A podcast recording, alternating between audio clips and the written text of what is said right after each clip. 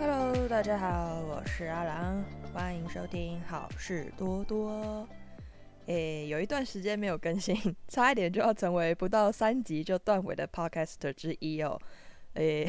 有点尴尬，虽然现在也还没有逃出，就是有啦，过了三集，但是还没有逃出五集的范围啦，有一点危险。那我这个这个月休息的时候，其实就是，诶，跟自己做了一个妥协。本来是讲说，只要有做游戏实况的时候，就可以不用录 podcast，因为对我来讲，podcast 的呃，不管是剪辑啊，或者是后面监听什么的，都真的比打电动麻烦啦。那可能有些人会觉得说，诶，打电动实况还要录影什么的，可是你知道，实况就很方便啊，不管是 PS4 或者是。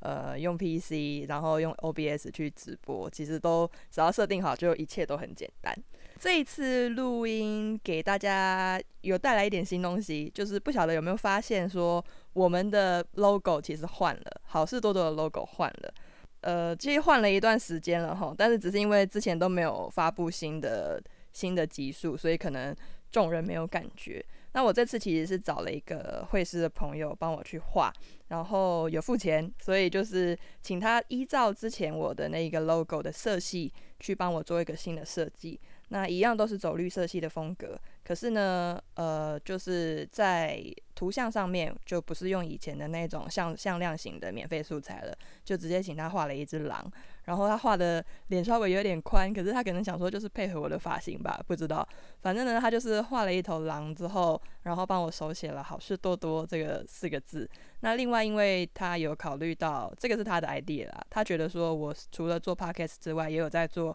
游戏实况，然后他希望我是可以这个 logo 是两边都可以用得上的，所以他就帮我画了一个戴着那个耳麦的狼，然后我再请他帮我把。图片上面上一点那个就是按键啊，PS4 的按键啊，圆圈啊，三角的那种元素在上面，这样子就蛮可爱的。然后如果大家有发了我的那个 YouTube 频道的话，会发现上面的 banner 其实也换了。那上面的 banner 就是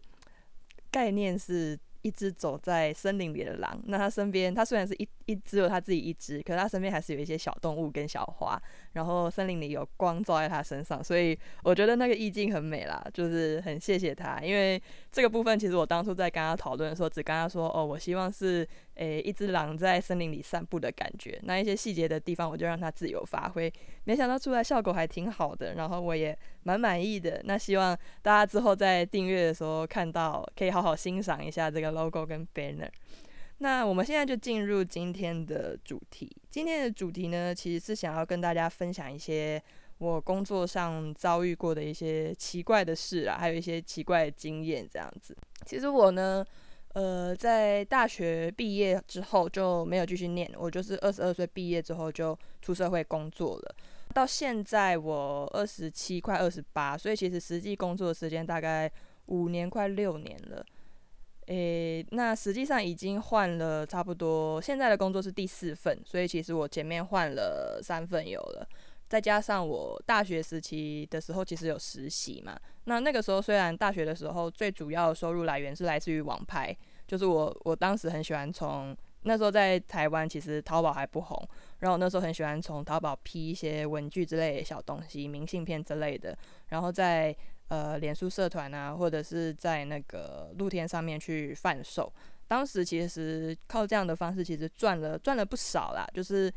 买一些货进来，批货进来卖这样子。然后除此之外，求学时期其实也有在就是类似呃律师事务所啦，然后国会大楼啦，还有一些公部门跟宠物店有打过工。那宠物店的部分，我之前在呃江密蝶那一集的时候有讲过，其实是。嗯，是想说，因为养狗，然后顺便去熟悉一下宠物，这样，那也是为了那个时候应付阿蝶他的一些犬瘟之类的医药费啦，还蛮有趣的。然后有机会等一下可以跟大家细讲。那先讲一下我在毕业之后的第一份工作，就是毕业的时候其实是六月底嘛，那那个时候在找工作的时候。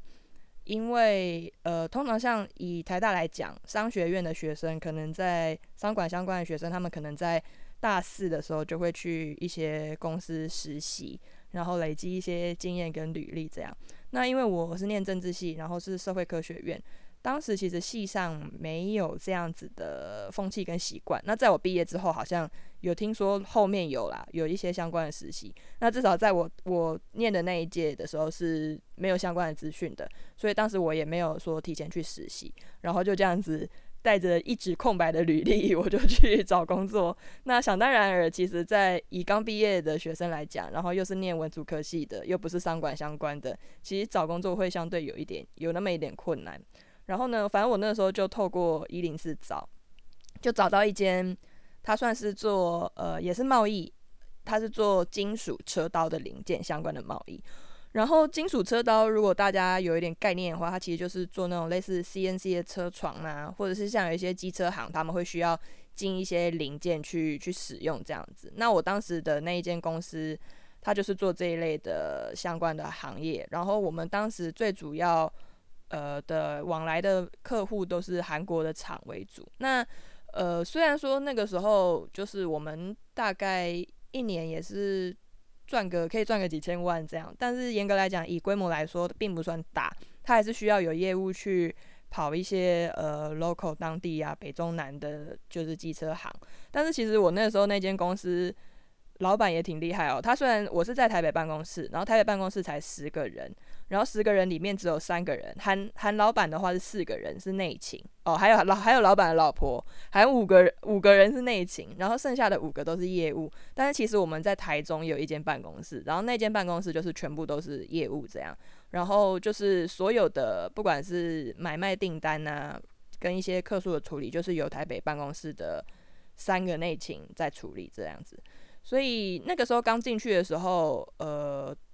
不晓得不晓得是这看得出来是小公司啦，但不晓得是家族型的小公司，就是那一种，呃，除了你呀跟几个一两个少数的同事之外，剩下的都是老板的亲朋好友的，就是 的那种公司，就是什么老板娘负责会计啊，然后老板的呃女婿是业务头啊，然后老板的儿子。是怎么样的？就是就是，反正就一堆这种这种潘黄金国际啊。当然可以理解说，其实台湾小公司想说用自己人是呃怎么讲比较好，就是可能以后可以请他来接这间公司啊，或者是说有些账的部分就不用经过外人的手。可是这最大的问题就是，你一旦都是用黄金国际的时候，你就很难有一个有一套标准去说服那些外面后续聘聘用来的员工说。哦，为什么是这些黄金国际当头？然后你知道，因为像我们的这种外来者就会知道说，哦，因为那些都是你的亲朋好友，所以我不可能再升迁了。严格来讲，其实会留下来的几率就比较低啦。如果假设说是他有抱负，他想要去有比较好的发展的话，其实就基本上不会留。那我跟大家分享一下我在这间公司的时候，刚进去的时候的面试，就是这间公司的老板呢，他。呃，蛮传统的，然后呢，他就是也蛮迷信的，所以当时很奇怪，我刚进去的时候，我们就要写一份就类似智力测验跟基本资料的东西。然后他那个智力测验真的很简单，就是他不是去外面买题库哦，一看就知道那不是题库，他就是去 copy paste，他去扫描可能他在网络上找到的资料，然后简单的弄了一份大概两面两三页的逻辑测验要大家写。然后那印刷都很很模糊，你也不知道可以 到底可以写出个什么所以然来，反正就很不清楚就对了。那重点是他那一份基本资料，他的基本资料是要细到写有点类似生辰八字这样子。我第一次是说我那是我也是前就是也也没有什么找工作的经验，但是那真的是我第一次写到那么那么细的基本资料，你知道吗？要写出生年月日跟生辰，然后呃要写星座。那我后来才知道，说就是原来老板他是会把你的这个这个资料拿去算，算说你跟公司合不合。那我也是后来才发现说，诶，其实原来一进门的时候门上就有挂一个八卦镜了。就是其实那个办公室虽然不大，可是它的所有的风水格局都是请人来看过的，就很奇妙这样子。那我后来才听，就是里面的同事讲说，哦，原来老板他在挑选员工的时候，比如说像业务。业务的部分，他就一定要用水瓶座的人，因为觉得他们的可能想法很多变吧，然后很会跟客户玩啊，然后很会讲一些很厉害的话之类的。那内勤的话，他就一定用双子，然后就是双子的部分，当然就是也是双子很会讲话，所以我等于是。破格被录用了。可能他们以前没有用过。就是学历这么高的，所以他们就想说，诶，这个难得自己跳进来应征，那一定要用，所以就不管我的我的星座了，我是射手座的，所以我就成为那个办公室里面唯一一个火象星座，我就觉得，诶，真的有点有点奇怪这样子，在里面的工作，其实我当时虽然是挂国贸专员。就是很很妙哦，我那时候在找工作的时候都是往专员去找。那如果各位就是知道的话，会知道说有一些公司其实专员是比较资深才会挂专员，但反正我当时在那间小公司就就没有啦，他就是随便挂这样子，他就挂了一个专员，但实际上做的事情就是比较偏向业主在做的事，所以我那时候还要跟着学，就是怎么样去呃报关啊，主要是进口，进口的部分怎么报关啊，然后还有一些。零件啊，什么一些相关的知识，然后因为大部分的时间业务都不在办公室嘛，那其实当时老板的女婿他是英文挺好的，所以那个时候呃跟国外客户的一些往来，如果老板的女婿在，就会由他去接洽。老板也是想要把他的女婿培养成类似接班人这样子的概念呢。但是有一些就是像他的女婿不在的时候的一些文件往来，就是由我这边去处理，所以我那时候就从老板那边拿到一本那个工业幼字典。很很奇妙诶，工业用字典就是真的很很像古董诶。那老板就讲说那是他年轻的时候在看的东西，然后他到现在跟那些工程师在沟通的时候，跟国外工程师沟通，比如说圆角啊角什么之类的，他还是会用那一本找资料。所以我那个时候其实也有跟着老板学了一点点这种工程面的知识啊。就是我在问的时候，他可能觉得蛮意外，说诶，小女生怎么会对这种工业的东西有兴趣？所以他还是有不吝啬的教了我一些。那呃，我们那个时候的工作内容就是除了这些之外，我当时还要负责去寄信，去邮局寄信。那邮局其实有一段路，所以我常常就会趁着去寄信的时候，可能经过路上的便利商店，我就扭个扭蛋 之类的，就很像小朋友。然后我的办公桌上面也是默默的就偷偷摆了摆了一些玩具这样子，我就受不了，我就是很喜欢摆一些小车车啊之类的在桌上。然后后来我 后来有一天上班的时候，发现我的小车车位置。不一样了，我就想说啊，这个应该是我同事或者是老板，应该是老板，因为我都留蛮晚的，就是应该是老板，就是下班之后有有来我桌上撸一下 小车车，我就觉得很好笑。除了刚刚讲的就是去寄信之外，我也要负责浇花跟扫厕所。我们公司那个时候就不太愿意再额外请阿姨啦，反正就是有两个最菜，我跟我前方的同事，我们两个会轮流就是排扫厕所这样。那另外就是还要浇花。然后我们当时浇花是刚刚有讲到说浇花是因为，呃，它里面的风水都是有请人算过的，所以那个植物都是非常非常的重要、非常的金贵的哦。所以我们那个时候在浇花的时候，就是还要拿抹布一片一片把叶子的正反面都要擦过，不能有灰。那老板娘会来盯，他会他会来这边摸，说嗯有灰这样子，就整个就很鸟摸，真的很鸟摸。就是我那时候听到说有我之前的前一个同事。离职的原因是因为他上班会穿高跟鞋，然后就被老板娘刁说，就是你上班穿那个高跟鞋，扣扣扣扣，声音很吵。反正就老板娘看你不顺眼的时候，你就是会一直被刁来刁去。那我还好，是因为我一直都还蛮有长辈缘的，所以老板娘没有太为难我啦。那只是可能就一些小细节部分。我刚进社会可能不懂，他们会就是稍微教育我一下，但是严格来讲都还算工作的蛮愉快的。那离职的原因，我在那间公司待的时间真的很短，不到三个月。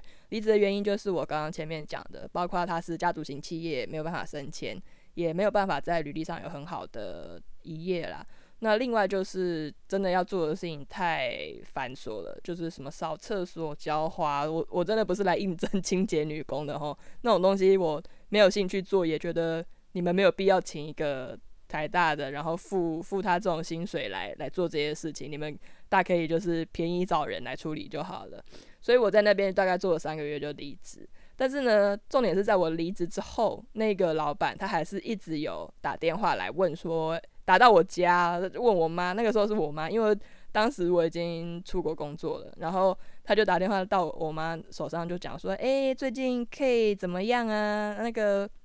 哎，要不要再回来我们这边工作啊？”然后我妈就呃，我妈就说：“呃，她现在在国外工作。”然后老板就那个老板就很很压抑这样子，他就有讲了一些，比如说啊，在国外工作就是很辛苦啊，要不要回来啊？我们这里都会一直保留保留位置啊。他如果想回来，随时可以跟我们讲，就就回来这样。那我应该是不会回去了啦。对不起那个老板，就对，真的是上述的那个原因，我觉得那样子的家族的体制，除非是他帮他儿子找媳妇吧，不然没有必要再叫我回去吼。那就是以上就是我的第一间公司。那稍微再简单讲一下，我后来离开这间公司之后又去了哪？我离开这间公司之后呢，呃，因为大家知道我念政治系嘛，那那个时候其实我最上大学最一开始是想要念中文，最后我爸妈妥协让我念政治的理由是，他们觉得政治系的人出来可以去公部门。那其实严格来讲，国考就是一个相对稳定的路嘛，对父母来说。但是呢，我的个性就是，呃，我觉得我很不适合当公务员，因为。大家也听到，我刚刚前面五年五六年就换了四间公司，对我来讲就是人生就是一个不断的换环境，然后一直突破自己舒适圈的一个过程。所以你说去考了国考，当时我爸妈他们是一直激我说，你不去考，你就没办法证明你考得上。你你要说你不想做，你应该是在你考上之后说，OK，我考上了，我不要我不要做公务员。但是我觉得这完全是 bullshit，就是依我爸妈的那个，他们就是在拐我去考而已。然后当我考上之后，他们绝对会千方百计跟我说，你就是去当公务员。我想离职，他们应该就不会同意让我离职。所以我觉得，就是我确实后来也有去试啦，就是稍微看了一下下书，然后就去考考看。那想当然而是没上嘛，因为我就是也是蓄意的不想要考上。然后就浪费了，我当时还在前一间办公室的时候去考的，就浪费了四五天在那边考那个国考，就真的很无聊。然后我真的也不想当公务员，但是反正在我离开第一间公司之后，我爸妈就觉得说，可能是可能是现在就业环境也不好，然后他们就他们的理由是说，你看你第一间公司也那样子，所以你就去考啊，再去考一次啊。然后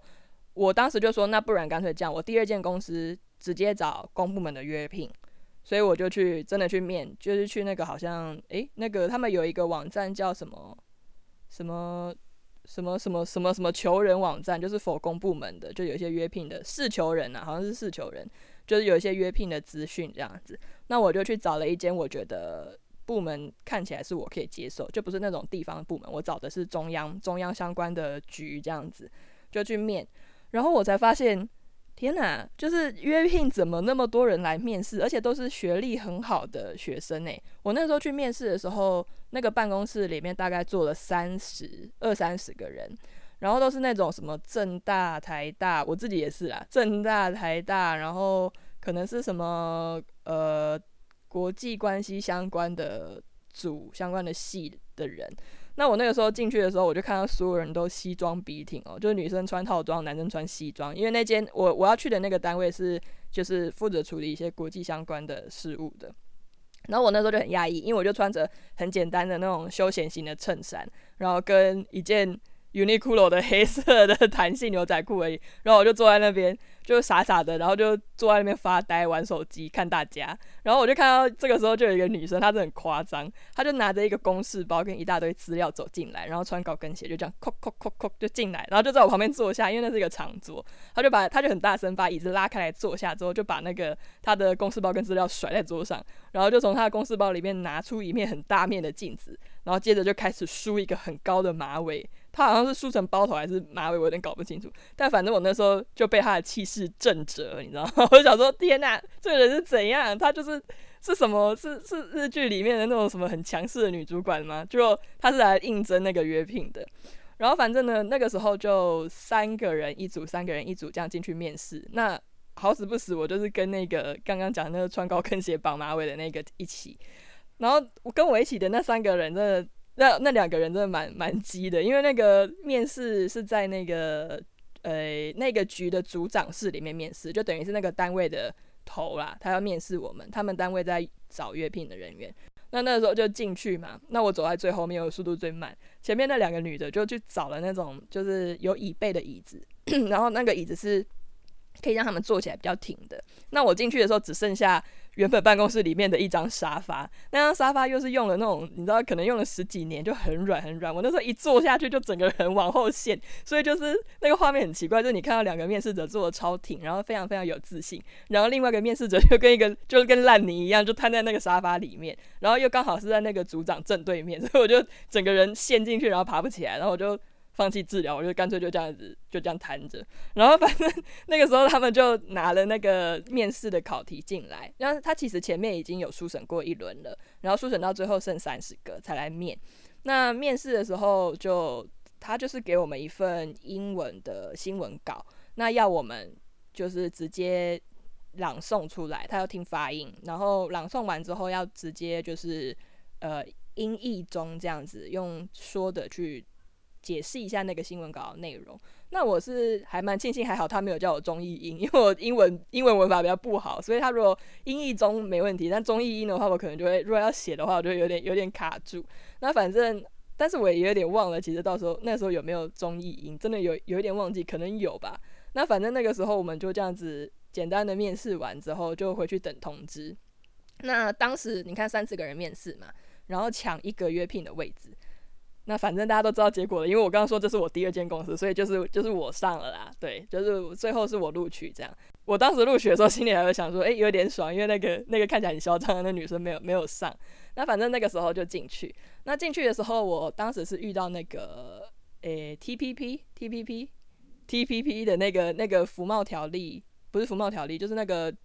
太平洋的那个贸易条款，要准备想要推。那当然这个条款后来是废止的。可是，在它原本还在如火如荼进行的时候，那时候我们就要很大量的翻译，翻译，然后放到网站上去给就是民众去看，给一些企业去看，这样。那我那时候就真的是日夜都在翻呢，我就是加班下来翻译，然后一直狂翻，翻到翻到后来，我既然有一个月可以大概只上十天班吧，因为剩下的时间都要补 休，因为那时候就是狂加，那我才发现说，原来中央。的一些局处啊，真的是蛮辛苦的，不像大家想象的什么公务员啊，就是闲差什么，真的没有。他尤其是越靠近中央，比如说一些像呃经济部啊、外交部这样子的局处，其实他们是忙起来的时候就跟私人企业一样，就是也是在给你加班，没在跟你没在跟你好笑，他就是加班就是狂加。我是觉得现在公务员的呃部门的那个生态有一点。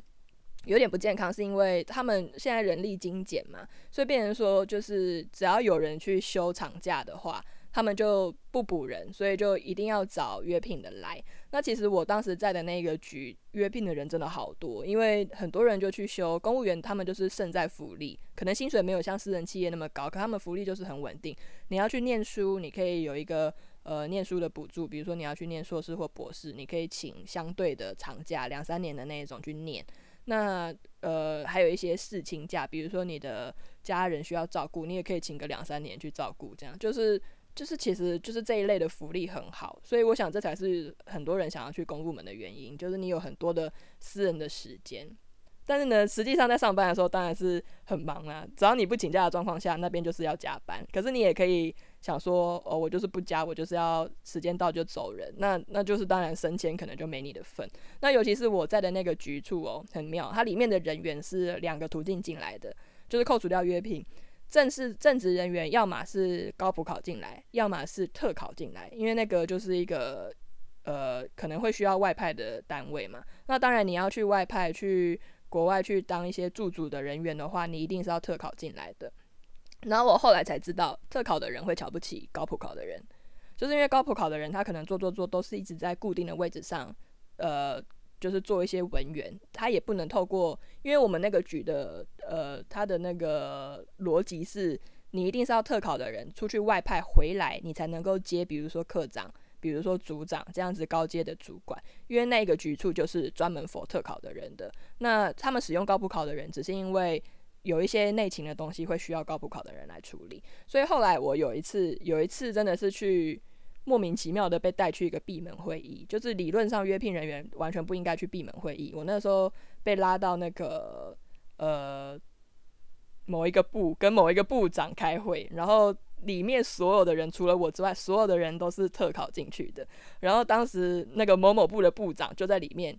他在他在电视上面看起来是很和蔼的一个老先生哦，可是关起门来真的超级凶，他就直接说什么那些高普考的人是到底是怎样，就是一点 sense 都没有。反正他们特考的人就是那种学历很好，然后能力也很好，英文也很好，外语能力诶，他们都是第二外语，他们绝对不是只有英文而已。所以可能有的人专长是什么俄俄语啊，有的人专长是什么阿拉伯语的那种 那种都在里面。然后他们就非常非常瞧不起高普考的人。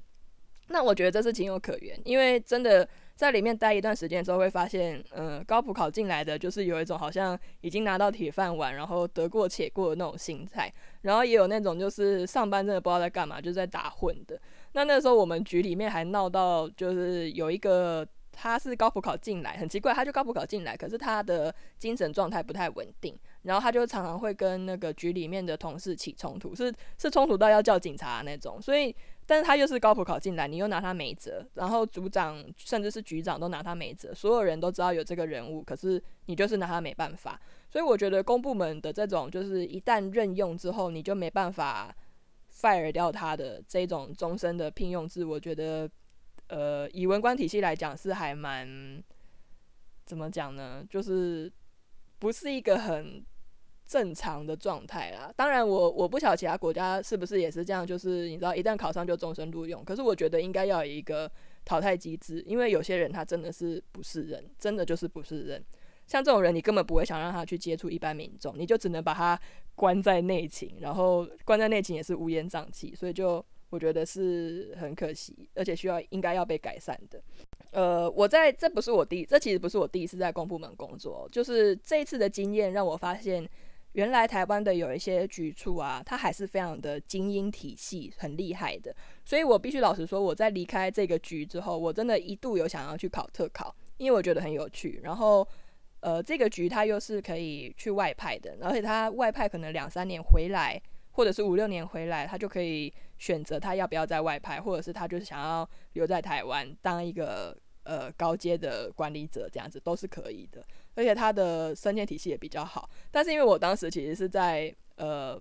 我在的那个部，就是它是部底下的局，然后我在的那个部的体系其实是资源相对比较差一点的，然后当时带我的那个呃我其实是小小小职员嘛，然后我上面是科长，可是再上去的那个副组长有一个副组长对我非常非常的好，那是好到我当时叫他老师，因为他是他好像是正大的，不知道是。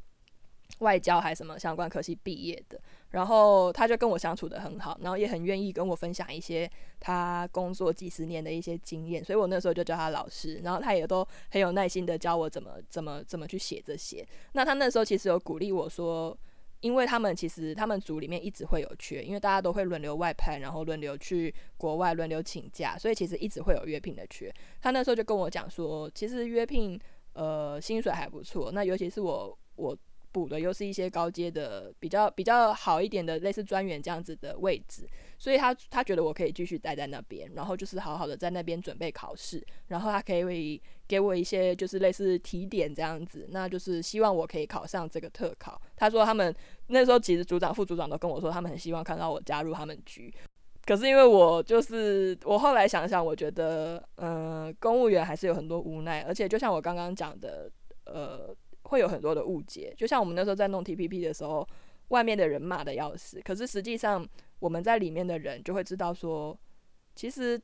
真的局里面基层的部分，我们是比较没有什么党派色彩的。那那个时候就是一直希望可以做出一个让民众了解的东西，让民众很清楚这个是在做什么的东西。可是就是会一直被骂，所以公务员尤其是高阶文官，他们应该承担了蛮多。真的想做事的人，有的时候会承担很多莫名的抹黑啦，必须必须要这样讲。真的不是所有公务员都像大家想的，就是很废、很烂。没有没有，还是有一群很认真在做事的人。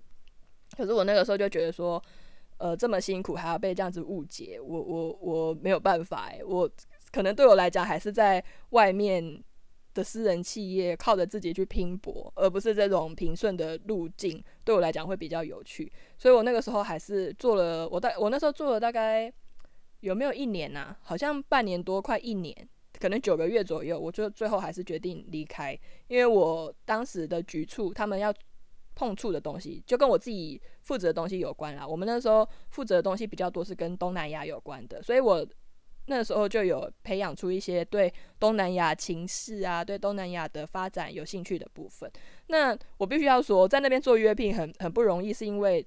所谓的约聘不是不是去打杂，他就真的是把前一个负责人的东西全部都要接过来。然后呢，那个时候我们局里面的分配分法是东南亚的各国都会有一个负责人，可是我那个我那个时候我一个人负责了四个国家，就你就知道说。里面有些政治是在打混的，所以就是导致组长他们不敢把国家放给那个正子，所以反而给约聘。那我那时候一个人背四个国家，我压力很大，因为因为当时的工作内容其实是要写一些，比如说呃对方的一些访团来啊，或者是部长的一些双边的会谈，我们要准备什么样的题目去跟人家去讲。这些东西都是都是基层员工要写上去，然后一路让科长、让组长、让局长签签好之后到部长那。可是最一开始的拟稿其实就是基层员工跟科长两个人的事情，所以人家才会说公部门其实就是科长治国，因为我们决定了很多就是方向。那那个时候就是要写这些东西，然后甚至连那个中华经济研究院的一些报告。呃，他们会他们会每年都会出报告，然后我们是评委，诶，就是你知道吗？就是里面的那个专员这一种的，然后约聘的雇员，我们居然是评委，要去评这些你知道很厉害的研究员写出来的东西，要给他们意见。所以我那时候就觉得说，嗯，对，然后 我就觉得也是也是挺奇怪的，然后所以那时候做一做就觉得还是可以趁杜鹃花节就台大的那个求求职的那个时候去看一下其他的。公司啦，那我那个时候就因为反正约聘也不是长久之计，如果说我真的没有要考国考的话，那我那个时候就去就去看了杜鹃花节，那就在那边遇到了我的第三家公司的 HR，那这个就等下半场再跟大家分享。那以上就是我前面两间公司的工作经验。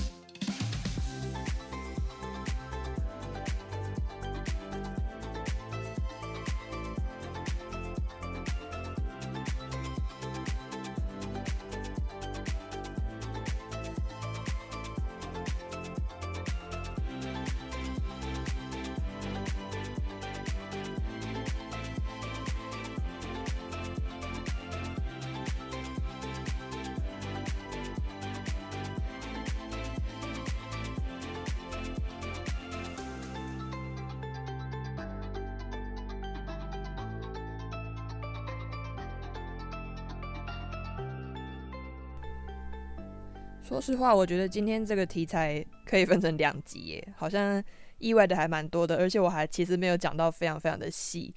呃，我补充一下，我刚刚讲的就是第二间公部门这个地方，我是什么样的情况下离职的？就我印象很清楚，我那时候呃，因为公部门其实大家的座座位都是一格一格，然后会有自己的隔板，然后那时候我印象很清楚，就是我的科长他就。有一天接近下班的时候，就飘来我的座位附近，然后就跟我说：“K 啊，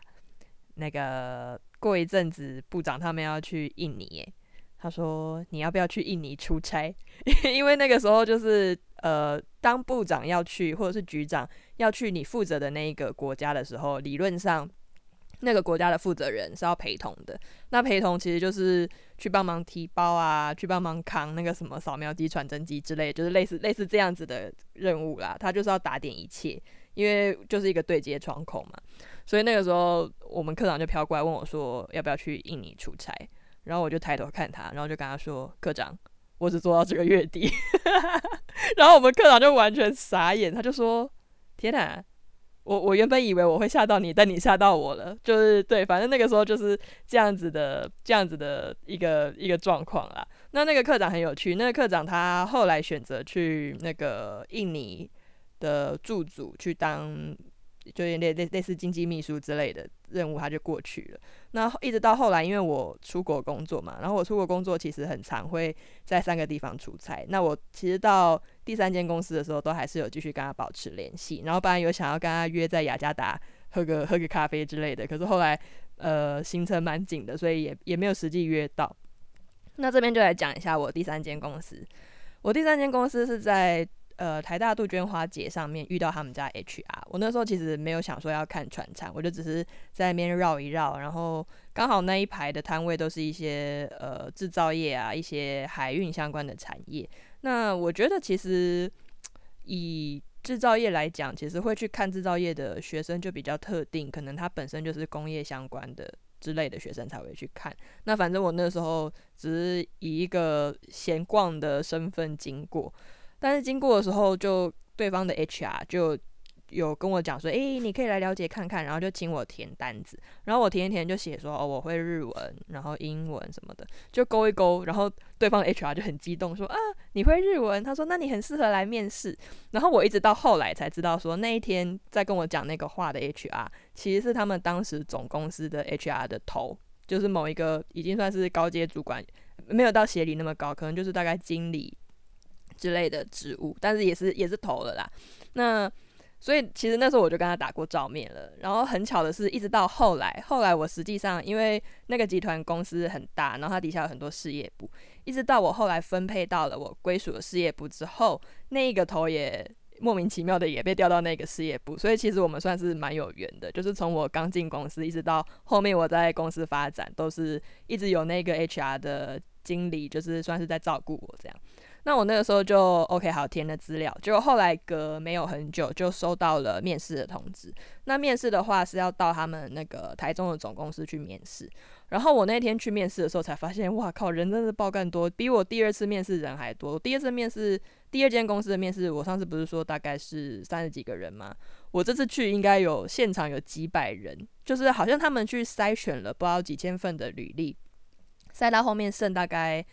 现场应该，我想可能也有近千人有，反正就是很多就对了。然后大到需要去租那个他们饭店的那个大的会议厅，然后把大家都分组。那每一组里面就是几几十个、几十个这样子去分。那那一天的面试比较像是海选，他就让大家去做了一个呃有点类似分组的竞赛。然后那个分组竞赛就是他现场会有一些情境的考题。就比如说，也不也不知道算是脑筋急转弯还是什么，也也不是脑筋急转弯，就是比如说一些呃，你有两根蜡烛，然后什么你要去烧什么绳子，要什么要几次才可以把那个绳子烧断，还是几个人过河，就类似这样子。但它有一些考题上面的变化，所以不是一般我们在网络上看得到的那种题目。那他现场会有很多的观察员，就去观察每一个小组的状况。那那个过程中，其实你就会发现说，诶，有一些面试者他们其实是想要。表现的，所以他们会去在题目一发下的当下，他就去分配大家做什么工作，做什么工作。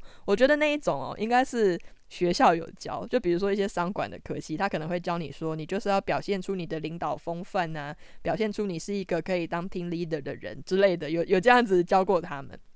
那我其实当时是相对沉默的学生，就是我当时的时候，像有些人就是跳出来在出头的时候，我心里就是很不以为然，我就觉得说。好啊，你就出风头，你就最好不要错，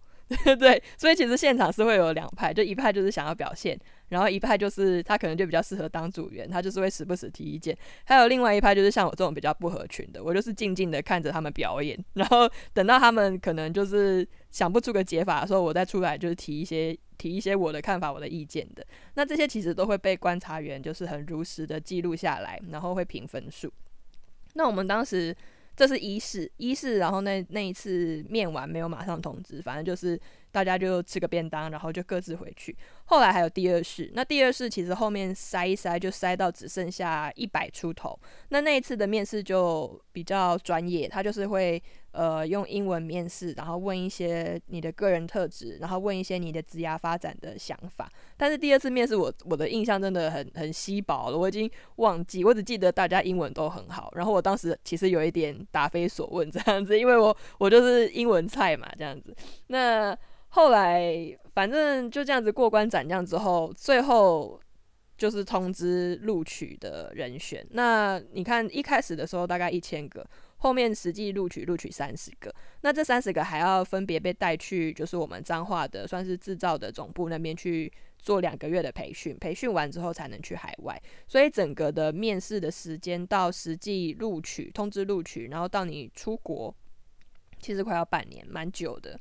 呃，对，快半年。后来出国之后，我们就是三十个人就被分到不同的事业部。那有的事业部是可能在柬埔寨，有的事业部它的据点是在越南。那反正当时我的我被分派到的事业部就是是在越南。那当时到越南之后，其实头一年主要还是在做一些基本的培训，因为毕竟制造业它有一些 know how，那你一定是要跟着前辈学的。可是这个时候我就必须说，制造业有一个很大的问题，就是。因为他们是一个技术的传承，所以一旦旧的人，就是那些老人，他们会很怕自己的技术被新人学走。因为一旦被新人学走，新人又懂比较多的新知识，那那些老人就很容易会被你知道公司优退啊之类的，就把他弄走。所以当时到了海外的时候，台干们还好。反而是当地那些路干对于我们这些新进的台干非常非常的不友善。那这个状况不只是针对像我这种储备干部，对他们一般的新进人员也是这样子。就是路干他可能会看你年纪小，或者看你年轻，看你不懂相关制造的知识，他们就会就是态度就很嚣张，对你态度会非常非常的差，是差到那种你会孤立无援的状况。所以其实那个时候新人进去，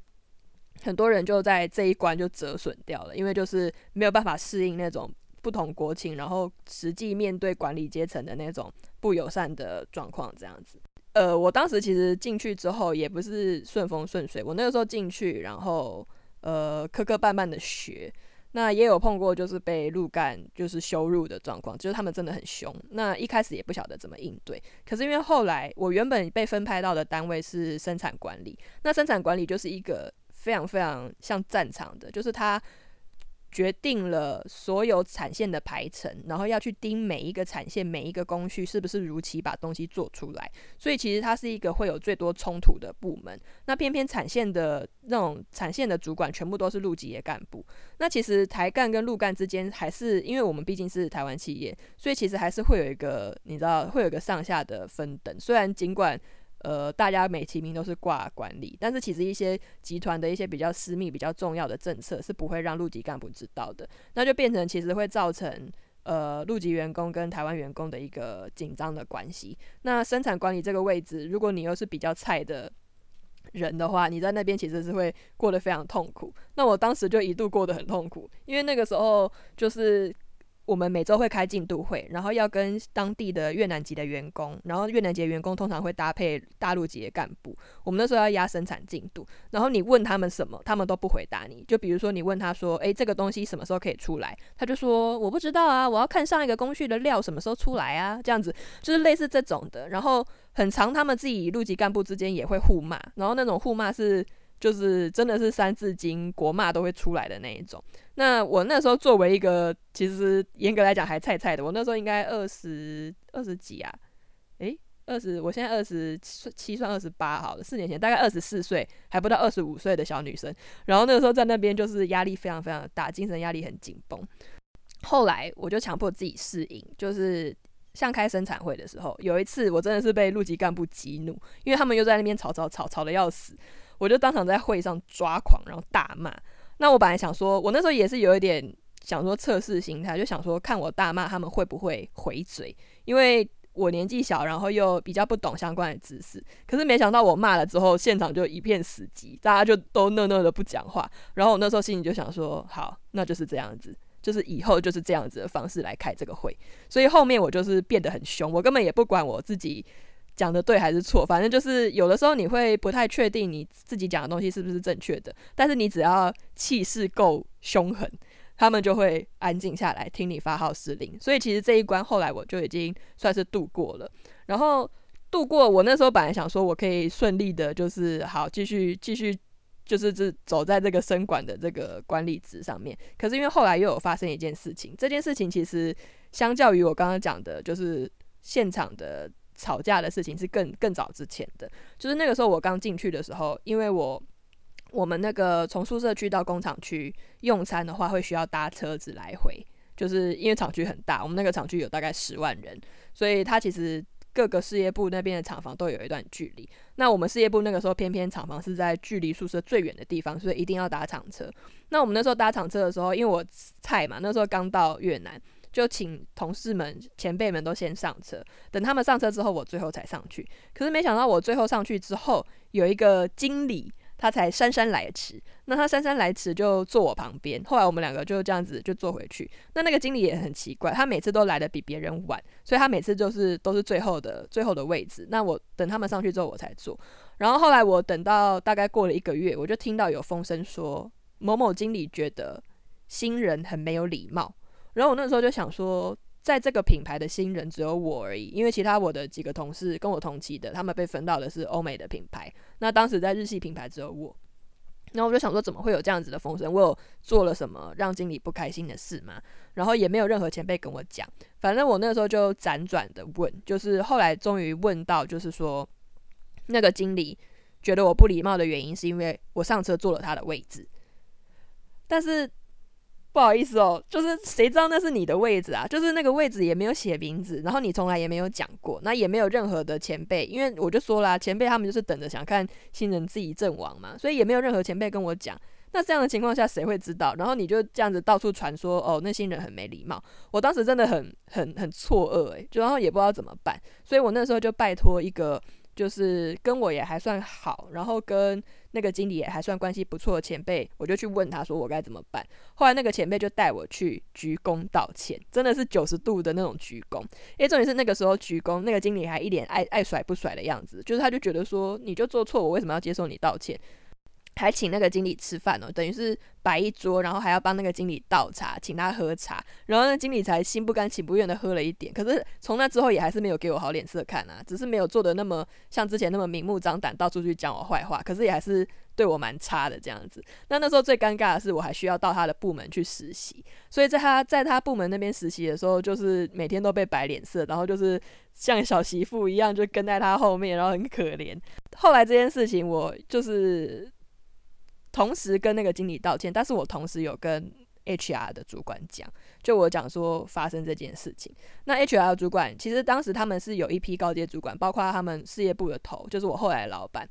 呃，那那一群高阶主管，他们是从总公司调来的，所以其实呃，他们跟他们在上下管理的时候也有一点格格不入，是因为像那个刚刚讲的那种生产管理线的经理，他们都是跟在这个事业部已经扎根很久的。基层主管了，那这些上面包括副总，包括像刚刚讲的 HR 的协理啊，那些高阶的经理，他们是从总公司调过来的，所以他们来的时候也有一种想要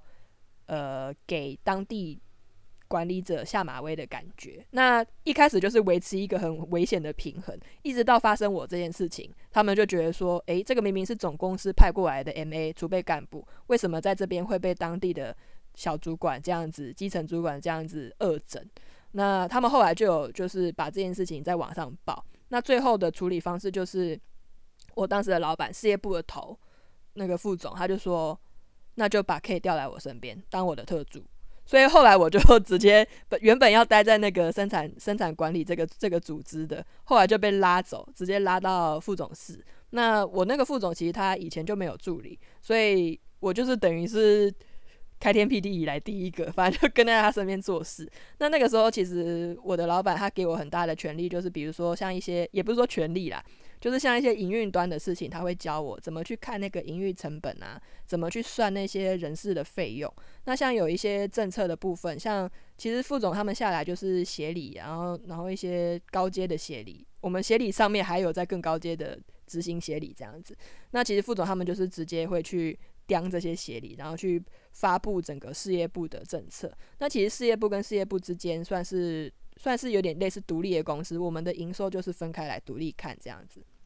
那那个时候等于我就是在事业部的头身边做事了。那像有一些比如说呃放假啊或者这些薪资的调整，这些会议我都要跟着。然后最后是由我这边去拟定一个副总式的指令发下去。那还要跟台湾的秘书室配合，但是严格来讲，这些秘书就是听我这边指挥，因为我这边讲出去的就是副总那边的意思就对了。所以后来其实，在事业部里面就没有人敢对我大小声了，因为就是连协理，就是对那些经理大小声的协理，他们也是听我这边去呃去做考核，听我这边去算他们的薪水什么的，所以就嗯还不错，就是我觉得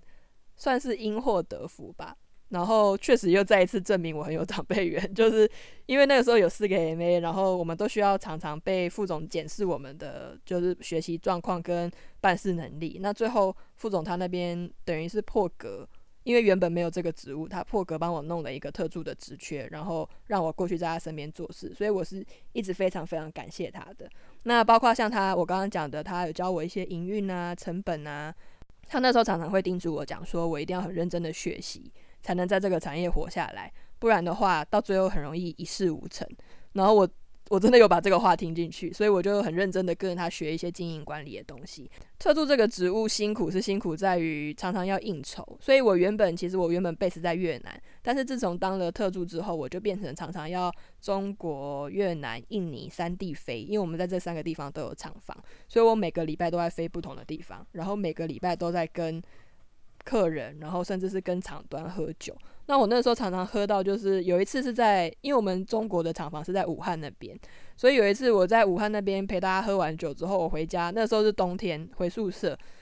零下不知道诶是只有三度还是到零下，有点忘了。但反正我就在寒风中，因为我送完主管们回宿舍之后，我就吐了。因为我我坐那个车，然后喝太多的酒。那个他们中国那边喝酒的那个方式真的很病态，就是开两桌，然后我年纪最小，我就要跟每一个人都喝，每一个人都干杯。所以我那天晚上至少喝了打通关吧。他们这样一圈你全部喝完叫打通关，我大概喝了两圈，所以我那天应该喝了大概有我自己搞不好喝掉有一两瓶红一两支红酒这么多的量。那我回去之后就整个就吐了，然后就在。寒风中自己在那边洗衣服，那当下我真的是心里想说 我在干嘛？就是我为什么工作要这么辛苦，然后对身体也很不好，真的是对身体很不好。那个时候喝到，其实有一段时间手会抖，就是因为酒喝太多。所以后来我离职的原因，虽然主要是因为我妈妈她呃眼睛那段时间有失明，所以我后来我因为妈妈身体因素离开。那但是有一部分也是基于自己身体的考量啦，因为毕竟再这样喝下去实在是受不了。那我也不太确定为什么为什么像我的老板，然后其他高阶主管都可以这样喝，都至今没有挂掉，也是也是蛮奇怪的事情。但是我跟我们副总，就是我老板的关系是真的好，是因为那个时候我提离职的时候，因为他一直非常照顾我，我跟他全家也都很熟，他常常。我甚至跟他孙子都很熟。那我那个时候要离开的时候，就跟他说，是因为家里妈妈那时候身体状况不好，一只眼睛失明，所以我那时候讲讲讲还讲到哭，我们两个只差没有抱头痛哭。他那时候就跟我讲说：“K，你确定你要走了？”我就说：“对。”然后我就我就我就我就哭出来，然后我们两个就啊，他就他就安慰我这样子。那像我那个时候之前有一次出差，不知道发生什么事情，我自己也搞不清楚。那个时候去印尼。然后那一次就是去印尼，不知道是被虫咬还是怎样，就发高烧。然后回来我就回到越南，我就发了整整一个礼拜的高烧。那那个时候也是，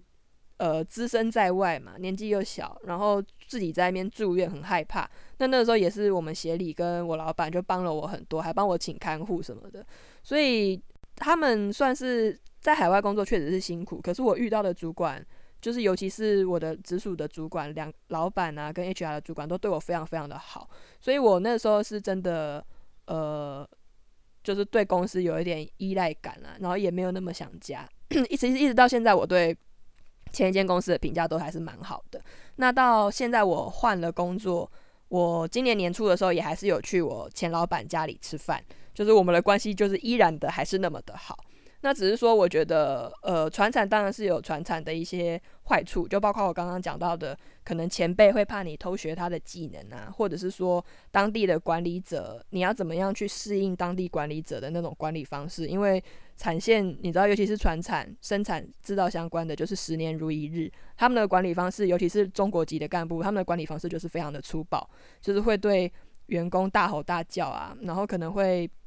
导致。越南籍的员工，你知道越南又排华，所以其实关系是非常紧张的。我那个时候在国外工作，我觉得最有趣的地方就是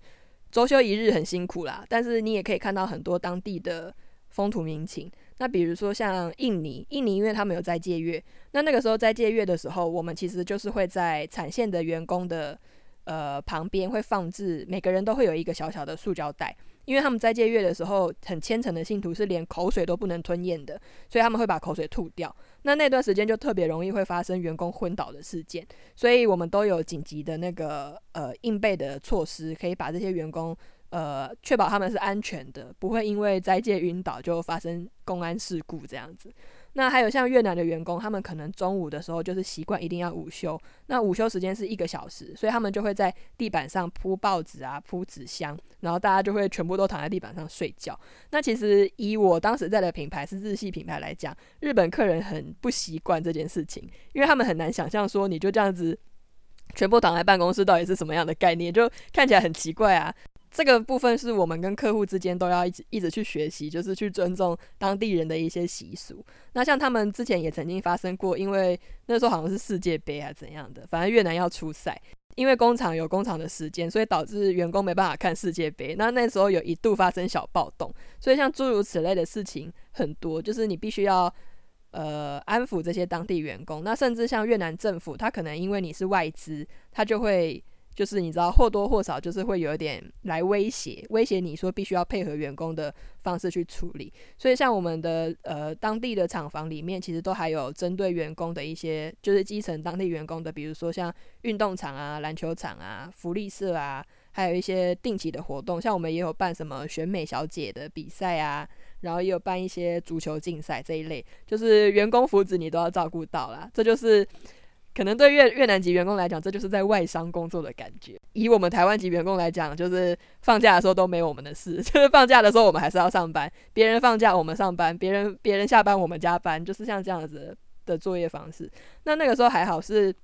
表定是四点四点上班，呃四点下班，因为我们早上上班时间是七点要到办公室，要配合台湾的时间，因为有时差。那七点上班，四点下班，可是实际上所有的台干他们都会加班到六点。那只有陆级干部会准时下班。我那个时候，我老板他对我蛮好，是说你如果四点到了没什么事情，你就回去吧，因为他就觉得我可能还要，也许还要看书什么。所以我我不知道为什么，我不知道为什么我 老板那时候觉得我会需要看书，就是他可能觉得我就是一个读书人，因为我学历高，然后跟他们那边可能是技校啊，或者是可能高职毕业就出来工作的人不一样，他就会觉得说你。早点下班回去，你还可以进修，不管是进修你的语言，或者是进修其他的东西，你都可以把握你自己的时间。就反正就我我在那边的感觉就有点像打工度假，就是因为老板的关系，他让我有足够的时间去做我自己的事情，所以我不用即使只有周休一日，我也不用像其他人一样，就是完全被工作弄得很烦。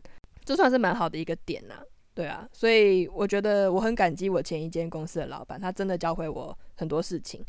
那我其实也不排斥再去海外工作，可是可惜的是，因为现在那个肺炎的关系，以目前状况来讲，可能要再去再回到海外是有难度的，因为你也不晓得什么时候会平息。而且因为这一波肺炎，其实像那些在海外的干部啊，他们的薪水是有因为呃工厂停工而被调降的，所以我觉得我这个。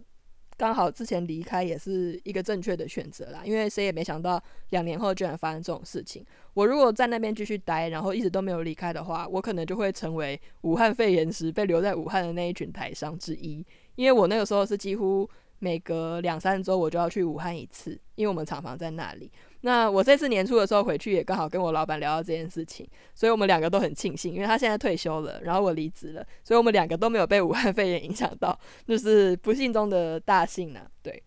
这次在海外工作的经验也让我学到了一门新的语言。那因为我就是在越南嘛，所以其实当时公司有培训我去上越南文的课，那就是有掌握了一点使用越南文的基本技巧。那最最明显的就是，比如说我去胡志明的市区去买东西的时候，他们那边常常会看你是观光客，就会开出一些很荒谬的价格，比如说丝巾一条就是大概折合台币大概一千块这样子。那因为我那时候会讲越南文，所以就跟老板有点类似瞎聊天这样子聊聊聊，聊到最后是台币一百块四条，就是这是一点好处啦。那我也觉得还蛮好的，就是因此而多掌握了一门语言。可是比较可惜是我回台湾之后并没有继续去进修。那如果可以的话，希望还有机会可以继续去加深越南文，因为我自己后来想想，觉得诶，越南文很实用。那越南文其实不会难学，真的不会难学，它只是发音比较复杂，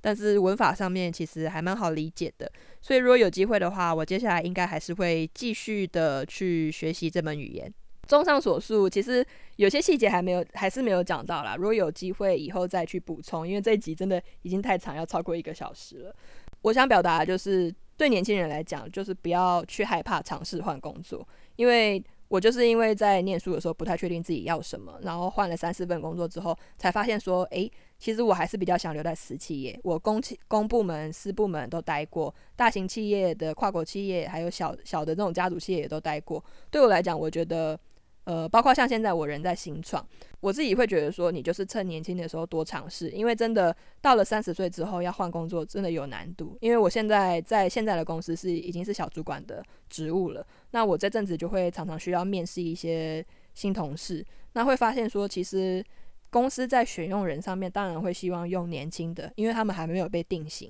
那当你到了三十岁之后，其实你有一些社会历练，你的一些价值观啊，或者是做事的方式，都会逐渐有你自己的一套。这样以这样的状况来讲的话，其实对公司来说，这样的人就没有到很好用。那如果尤其你如果又是转行的话，转行的话就更更困难，除非你想要去的是，比如说像船产，船产它真的就是十年如一日，所以你。你三十岁过去，我像我在前公司，可能三十岁、四十岁的新进员工都有，他可能就是从比如说科技业跨过来，或者是在国内的不知道什么产业做的觉得不顺跨过来。那传产的包容度是相对高的，因为他们的职业生涯很长。但是如果像是新创，